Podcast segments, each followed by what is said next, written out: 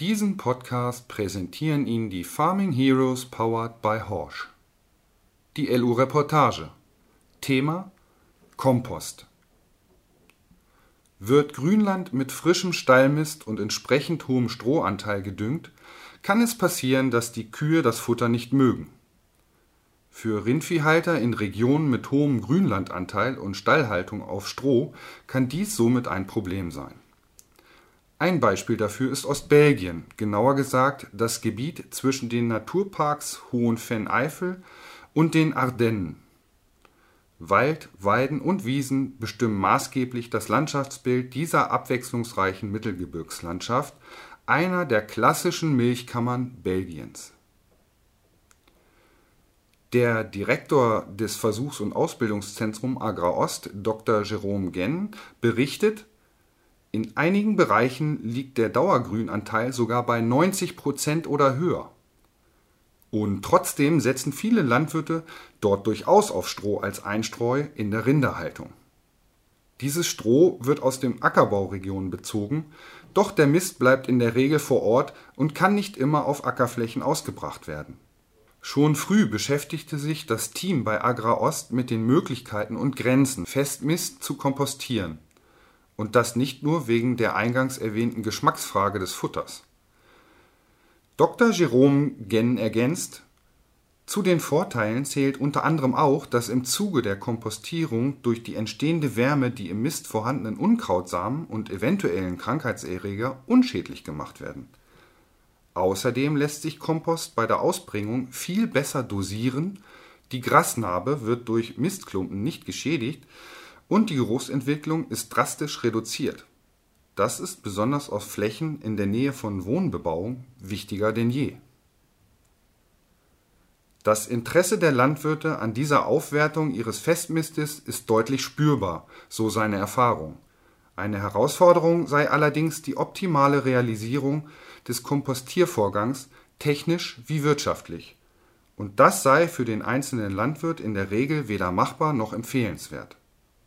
Anders sehe das jedoch für Lohnunternehmer aus, denn sie können zum Beispiel einen professionellen Mietenumsetzer auslasten und durchaus in größerem Umkreis tätig sein.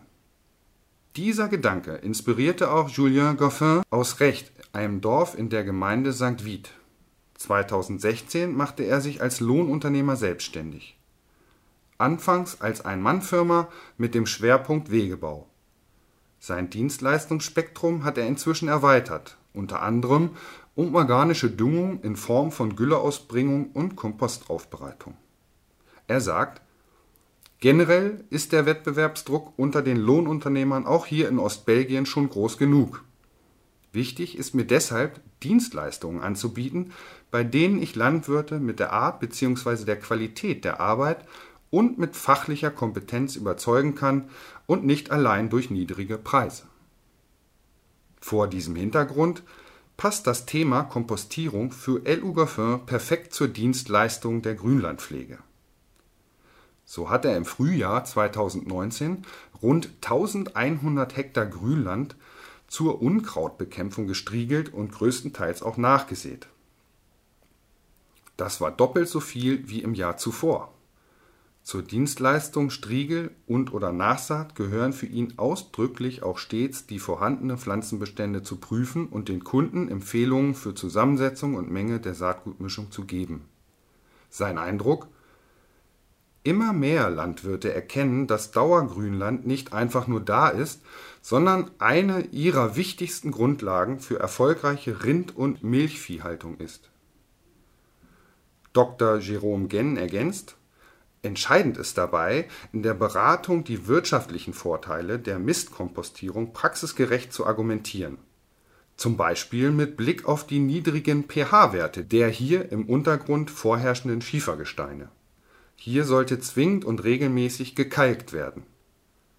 Natürlich kosten derartige Maßnahmen Geld, aber die Effekte einer besseren Zusammensetzung des Grasbestandes und steigender Erträge glichen dies um ein Mehrfaches aus ist er überzeugt. Diese Erfahrung hat auch Julien Goffin gemacht in den Gesprächen mit seinen Kunden, ebenso bei der konkreten Beobachtung von Grünlandflächen nach wiederholter Behandlung. Und so stand für ihn im Herbst 2018 fest, beim Kauf eines Kompostumsetzers nicht darauf zu warten, dass sich Landwirte von sich aus melden. Vielmehr ergriff er selbst die Initiative, besuchte gezielt Kunden und konnte dadurch konkrete Aufträge sichern.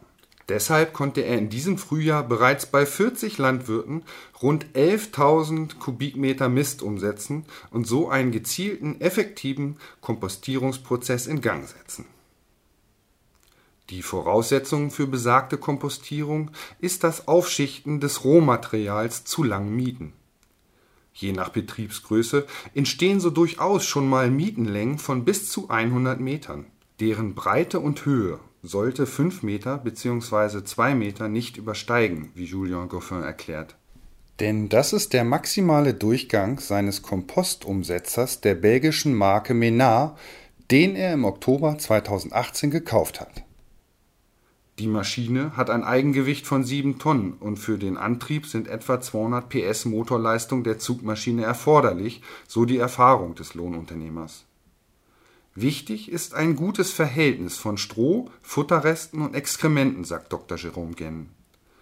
Liegt zum Beispiel bei Mist aus der Pferde- und Ziegenhaltung zu viel Stroh vor, muss vor dem Mischen ein wenig Gülle oder Wasser hinzugegeben werden, um die Verrottung zu sichern. Im umgekehrten Fall, bei zu stroharmem Ausgangsmaterial, kann die Strukturanreicherung zum Beispiel auch über gehäckselten Strauchschnitt erfolgen. In der Regel reicht es aus, die Mieten einmal durchzuarbeiten, so Julien Goffin. Nur in seltenen Fällen muss ein zweites Mal aufgemischt werden.